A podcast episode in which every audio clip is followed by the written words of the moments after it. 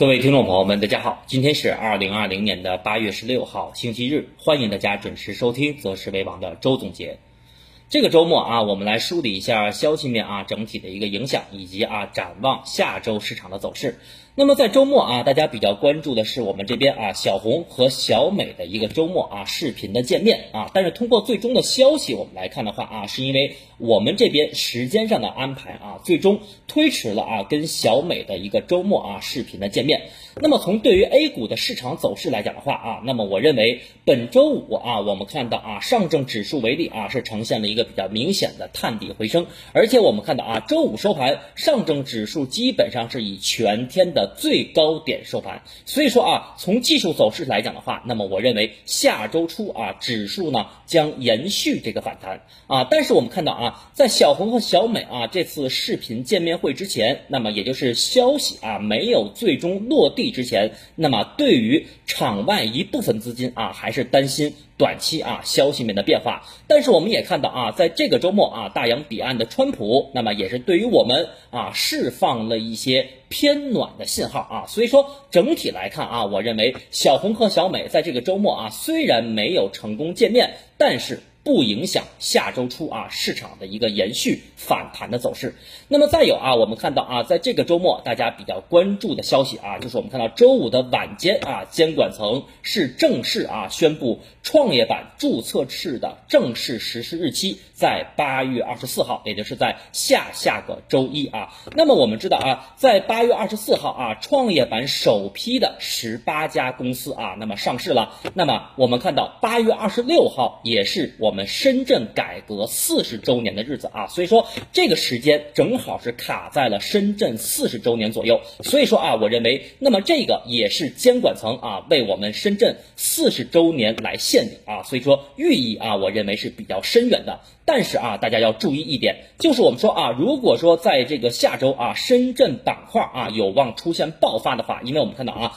那么资金永远都是在什么，在炒预期的。那么正好是在八月二十六号之前，深圳改革的四十周年之前啊，所以说下周啊，那么我认为深圳本地股啊有望出现强势的啊一种反弹。但是啊，我们在七月初的时候啊，七月底啊，我们在七月底的时候早盘策略明确的给大家提示过啊，那么当时要关注啊深圳本地股的一些呃标的啊，所以说当时啊，我们提前让大家。布局的啊深圳板块，那么在下周也有望迎来阶段性的强势。那么对于当前啊，如果你手中没有深圳本地股和深圳板块的听众啊，所以我觉得对于下周的市场来讲，那么对于深圳板块就不要什么盲目追高啊。那么不排除啊，那么我们看到场内的资金啊，有可能借助深圳四十周年的这个利好消息啊，来出现什么利好兑现的一种走势啊。那么这是对于深圳啊板块的一个下周的一个走势。那么再有啊，我们再说回啊创业板的注册制。那么对于八月二十四号来讲啊。我们看到，那么创业板当前啊存量的八百多只股票，那么也将同步啊变成。百分之二十的涨跌幅限制啊，所以说今天啊，我们的节目也是帮大家梳理了，那么创业板注册制啊正式实施以后，关于创业板上市公司啊相关的一些交易规则啊，那么具体啊，在我们的公众呃的这个微信号啊上面有九条详细规则啊，大家可以具体去看一下。那么对于这九条来讲啊，我觉得对于大部分投资者啊，大家一定要关注，就是新股啊，我们看到前五个交易日啊是。不设什么涨跌幅限制的。再有啊，就是大家比较关注的啊，创业板股票的涨跌幅啊，包括存量的创业板股票，那么涨跌幅会变成百分之二十。那么也就是说，我们看到啊，当天有可能创业板的上市公司啊，它的幅度啊，涨跌幅会变成什么？百分之四十啊，就是你可能现在在天堂，但是呢，有可能下午啊就会到地狱啊。所以说，对于创业板一些没有基本面支撑，而且短期。涨幅较大的这些个股啊，我觉得大家一定要什么高度的小心啊！还有啊，我们看到是增加了创业板的盘后定价交易啊，大家可以具体去了解一下。再有就是增加了临时停牌机制啊，那么新股开盘价之后啊，首次上涨或者下跌，达到百分之三十和百分之六十的啊，设了两个档，那么各停牌十分钟啊。那么还有啊，股票的字母也有变化了啊，有 N 打头的，有 C 打头的啊，还有 U、V、W 啊。所以说这块大家可以具体的啊去看一下我们的微信公众号的一个文字上的一些啊具体的一些规则啊。那么再有啊，我们看到周五的晚间啊，我们的监管层啊是对于 IPO 核发了六家啊，但是我们知道啊，本周啊上证指数最终啊是呈现了一个收阳线的走势啊。虽然我们看到本周啊上证指数可以用上窜下跳来形容啊，但是最终啊我们看到周线啊还是成功收阳。所以说啊，我们看到目前对于 IPO 来讲的话，无论是啊我们看到前两周啊体现了管理层对于资本市场的呵护啊，每周发三。家发四家，还是我们看到本周的六家，我认为对于市场整体的影响啊都不算大，因为我们知道目前新股发行已经进入到一个什么常态化的一种行为啊。那么再有啊，我们来说一下海外。那么我们看到啊，周末的消息啊，就是大洋彼岸的川普啊，对于我们字节跳动啊卖抖音的时间限制。改为了九十天啊，原来呢是四十五天啊，所以我觉得这条消息啊，可以说对于短期的啊字节跳动板块，那么也有望形成短期的啊一种强势反弹。那么再有啊，我们看到白宫啊对于五角大楼使用华为等。中国制造的电信设备啊，临时豁免延期到什么九月三十号。所以说这两条消息啊，我认为是对于周末啊整体我们说从宏观层面来讲啊，那么对于我们股市下周啊能够奠定延续反弹的啊比较基础的啊这么一个利好消息啊。虽然啊我们看到周末啊小红和小美没有视频见面，但是我觉得短期来讲啊，那么小红和小美啊的关系上已经出现了啊有。所缓和的迹象。那么当然，对于我们的 A 股来讲，我认为短期啊也有望形成比较明显的利好。但是大家要注意啊，这个缓和，那么我认为只是短期的缓和啊，不排除我们看到金毛啊，在今年十一月份的大选之前还会出什么，还会出一些幺蛾子啊。所以说短期啊，我们看到啊，双方关系的回暖回升啊，也有望啊，对于我们的 A 股形成短期的啊反弹。那么从最近啊，我们的高层表态。来讲啊，我们看到无论是啊五月份的政治局会议，还是我们看到这次七月份的政治局会议啊，大家注意到已经多次啊谈到了加快以国内大循环为主体。而国内国际双循环相互促进的新发展格局啊，大家一定要注意这句话，因为我们知道啊，在二零一五年，当时我们“十三五”规划的时候，我们谈到的是什么啊？是三去一补一降。那么当前我们看到啊，我们的高层正在准备下一个五年计划，也就是“十四五”计划。所以说啊，我们看到无论是近期的高层监管层在反复谈到什么？国内大循环为主体，而国内国际双循环相互促进的新发展观发展格局。所以说，从长期来看啊，那么我认为咱们这边啊已经做好了小美持久封锁我们的准备啊。所以说，国内的这种啊这种国内大循环的概念，那么我认为啊就是两个大方向，一个是什么消费升级，还有一个就是什么科技风啊科技升级。就是说，如果啊我们看到未来长期啊，无论是我们看到最终。是特朗普继续啊，在这个延续的这么一个总统的一个任职，还是我们看到最终拜登当选的话，那么我们看到啊，就是全球的第一大经济体和第二大经济体长期博弈的啊这么一个现状啊，已经是很难避免了。所以说，对于国内大循环的概念啊，那么我认为就是两大方向啊，消费升级加什么科技升级啊。所以说，反映到我们资本市场当中啊，长期你所配置的板块。啊，我觉得就很什么很清晰了啊。那么再有啊，就是我们看到高层谈到的国外大循环啊，我认为就是什么，就是以稳外贸啊，以人民币的这种国际化啊这两大块为主。那么总体来看啊，我们看到周末啊消息面偏暖，尤其是我们看到大洋彼岸啊，对于我们这个抖音啊，还有我们看到这个。啊，这个华为啊，继续使用华为设备延长到九月三十号的消息啊，那么这两条消息是周末整体啊，我认为对于市场来讲啊偏暖的一面。再有啊，我们看到周末啊，那么也是对于券商和保险也有一定的什么利好消息啊，所以说总体来看啊，总结周末消息面，那么我认为下周初。啊，我们的股指和我们的市场啊有望延续啊这个反弹。那么对于啊下周市场的展望啊，首先啊我们再来回顾一下周五的盘面。周五啊我们看到指数啊是呈现了一个先冲高回落啊，然后再什么探底回升的走势啊。上证指数啊基本上以全天的最高点收盘啊，最终是在三三六零点。但是我们也看到啊，在周五的下午盘面上啊，尤其是我们看到金融板块的拉升啊，银行、券商、保险的带动，是导致我们看到啊，上证指数啊最终呈现微型反弹的一个什么主要因素啊。那么同样啊，我们看到周五收盘，创业板指数啊也是。结束了之前的日线六连阴啊，包括在本周四啊，我们对于创业板的观点认为，创业板在两千六百点这个位置啊，有望出现什么超跌反弹啊，这是我们周四对于创业板的观点。那么叠加啊，我们看到周末啊，无论是国内还是国外啊，消息面整体偏暖，但是我们看到这个消息面啊，其实没有什么超预期的利好啊，啊所以我认为下周初啊，我们的股指有望继续啊冲击三千。千四百点上方的压力，那么对于周一来讲啊，我认为重点就要观察什么？市场的量能和券商板块的表现。那么在创业板啊正式实施注册制之前啊，我们知道啊，最终定的日期是八月二十四号。那么也就是说，在创业板注册制之前，大概还有一周左右。所以我认为，在下一周啊，市场大概率。不会出现什么系统性风险啊，因为我们知道啊，我们对于 A 股这么多年以来啊，一向是以什么？政策为导向啊，那么下面啊，我们来具体分析一下啊下周市场的走势。首先啊，我们来看一下平台下方的第一张图啊，上证指数的六十分钟图。上证指数的六十分钟图啊，我们看到指数啊，在最近两周啊，很明显从三四五八点下跌以来，就是在构筑一个什么啊非常明显的啊六十分钟的上涨中枢结构。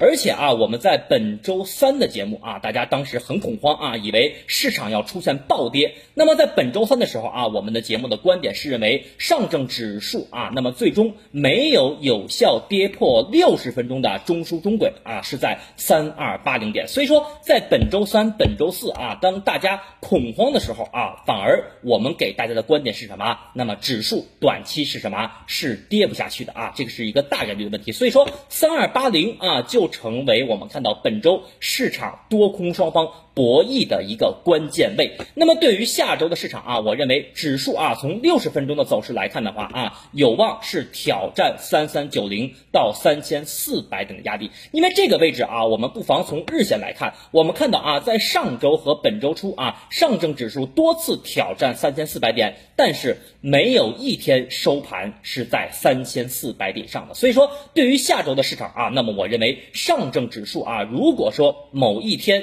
有效的啊站稳了三千四百点的话，那么我认为下周啊市场有望再挑战一次三四五八点的走势。所以说从结果的导向来讲啊，那么我认为八月份啊我的观点维持不变，就是上证指数啊我还是看挑战三四五八点。但是啊大家要注意，虽然结果导向是挑战三四五八点，那么从长期来讲也会突破三四五八点，但是这个过程啊大家要注意，这个过程我认为是什么？是非常复杂的一个过程。那么也就是说，我们看到啊，六十分钟啊这张图上，那么上方也就是我们看到中枢的上轨在三三九零点附近，而这个中枢上轨啊，直到我们看到下周初，如果指数啊能够呈现放量站稳三三九零点的话，那么我认为下周初啊大概率挑战三四五八点啊是一个。呃，比较明显的啊一种走势啊，但是一定要关注什么呢？关注啊下周初啊指数反弹的量能和券商板块的表现。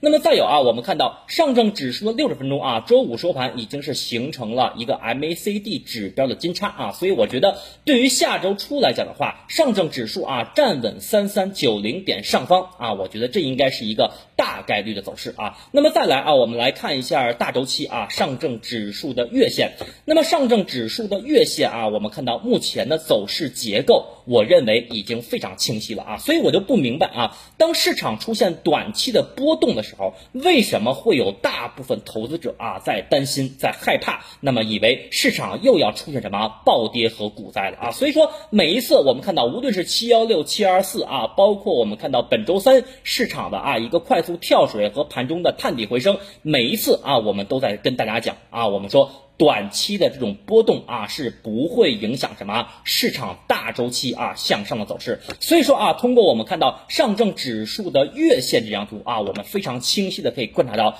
那么目前我们看到啊，上证指数啊已经是突破了啊自三五八七点以来的什么下降趋势线啊，在这张图中的黑色线。那么再有啊，我们看到从零三年啊，包括零五年的九九八点到现在，上证指数一直呈现什么？底部不断抬高的走势，那么再有一点啊，我们看到目前上证指数的月线已经出现了非常明显的啊大周期均线多头排列的初期啊，所以我们看到当前月线啊，无论是五月线、十月线还是什么八十九月线、六十月线，都呈现了比较明显的什么拐头向上。那么，当我们看到啊大周期的这个多头啊多条均线呈现啊拐头向上的初期的时候，那么这个位置你能看空吗？啊，你能告诉我后面市场要跌到两千六甚至两千八百点吗？啊，我觉得这种走势啊可以说是微乎其微。所以说，从大周期走势来讲啊，我认为后面即便市场出现震荡啊，我觉得。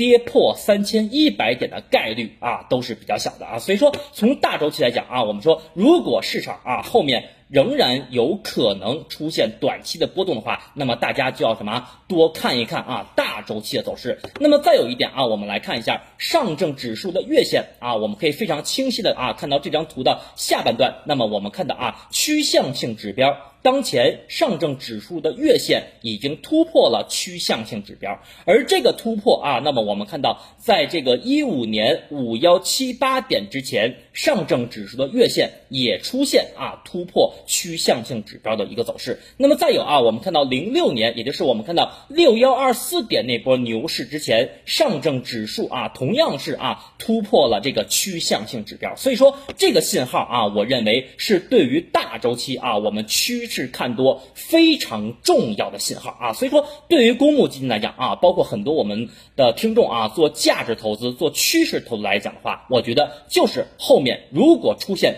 单日的阴线啊，你要坚定不移的什么？买入，买入，再买入啊！这就是我的观点，非常清晰。那么也有人会问了啊，说老师，你看啊，我们看到啊，前几次啊，那么除了我们看到六幺二四点之前和五幺七八点之前，我们看到啊，指数也有突破过啊趋向性指标的时候，但是后面啊就呈现了什么长期的阴跌和下跌。当然这里面啊，大家要注意，我们看到之前啊，那我们看到指数啊突破趋向性指标，都是属于什么？都是属于指数啊，那。么长期的一个系统性下跌啊，包括我们看到六幺二四跌到幺幺六四啊，这么一个超跌反弹，再有就是我们看到五幺七八点啊跌到了二六三八点的一个超跌反弹啊，那么这个是站上的，但是啊，当时我们看到啊，在这个位置就是从五幺七八点。啊，一五年的六月十五号到现在啊，市场已经经历了五年多的时间啊，所以我觉得从这个维度上来讲的话，那么后面啊，我的观点是慢牛的格局。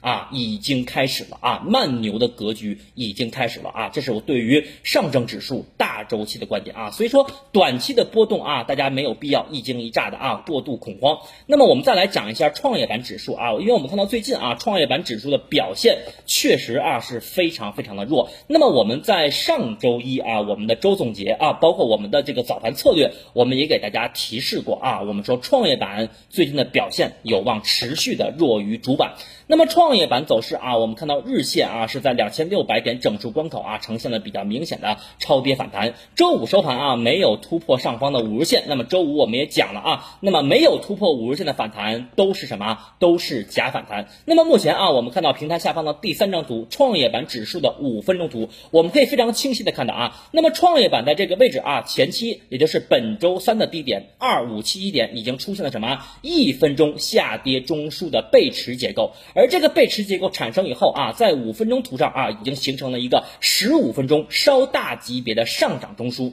而这个上涨中枢啊，那么下周初创业板能不能表现强势，能不能延续反弹？那么我觉得最关键的啊，就是要看到创业板当前能不能进入到什么前一个中枢内啊，也就是我们看到前一个中枢的下轨在两千七。中轨呢在二七三五附近，上轨是在二七七零。那么也就是说，我认为啊，下周来讲，创业板大概率啊会在两千七百点附近出现短线的遇阻。所以说，从整体来讲啊，虽然我们看到创业板面临什么？注册制的实施啊，但是从短期来讲，我认为创业板和主板的关系啊，仍然会呈现一个什么互强创弱的格局啊，非常的清晰。那么再有啊，我们来看一下创业板的六十分钟图啊，六十分钟图上啊，那么大家还记得啊，在本周三啊，所有人都恐慌的时候，都认为创业板要破位的时候啊，当时我们也给大家举例啊，创业板的六十分钟图有望形成什么三重底的结构。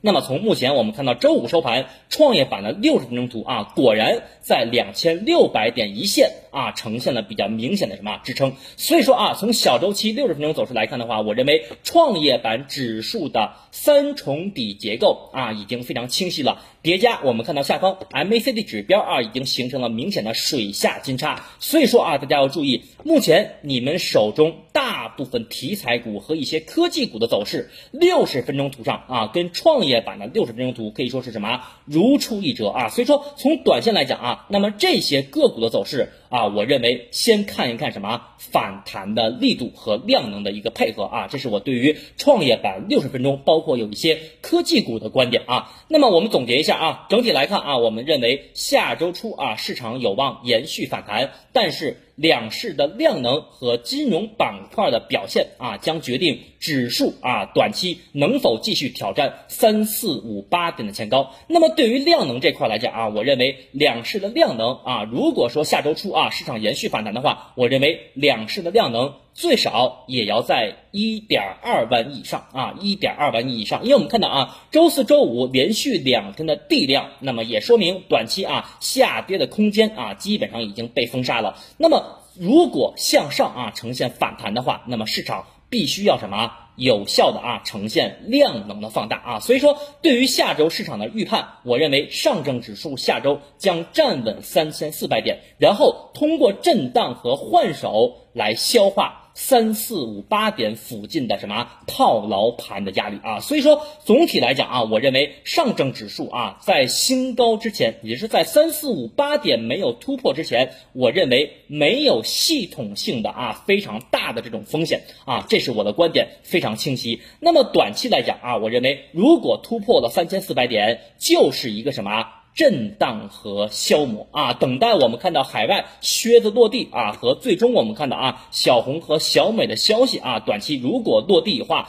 落地以后啊，那么市场有望重拾啊日线级别的啊上涨的一个趋势。啊。那么对于板块来讲啊，我们前期也反复提示过，那么对于短期来讲，尤其是我们看到创业板在一周以后啊，就将迎来。注册制实施的背景下，那么对于创业板的上市公司啊，如果没有基本面的支撑，如果是前期涨幅较大的企业，大家一定要注意什么？格外的小心。啊，那么如果你要想去配置创业板的企业，那么我建议啊，要不然就是什么，就是创蓝筹，要不然就是细分领域的行业龙头啊，这是对于创业板板块的一个配置建议。那么再有啊，就是对于主板来讲的话啊，我仍然建议关注什么低估值的一些蓝筹品种，比如说前期我们谈到的有色啊，包括钢铁，包括煤炭。包括我们看到啊，在周五下午盘面上啊，一些银行、券商啊，以及我们多次谈到的什么啊这个保险板块啊，还有券商啊，也也就是说，我们看到啊，对于指数来讲，那么指数如果想突破三四五八点啊，金融板块。必定会发力啊，所以我觉得对于券商板块来讲啊，大家如果手里没有配置的话啊，也可以进行什么分批的布局。那么再有就是刚才我们谈到的啊，银行和保险啊，一些低估值啊，基本面相对啊向好的一些标的啊。那么这个啊就是对于周末啊消息面的梳理以及下周市场的展望啊。那么关于明天市场具体的走势和压力支撑啊，我们依然会在我们明天的早盘策略啊进行公布啊。最后感谢大家的收听和支持啊，我们明天周一再见。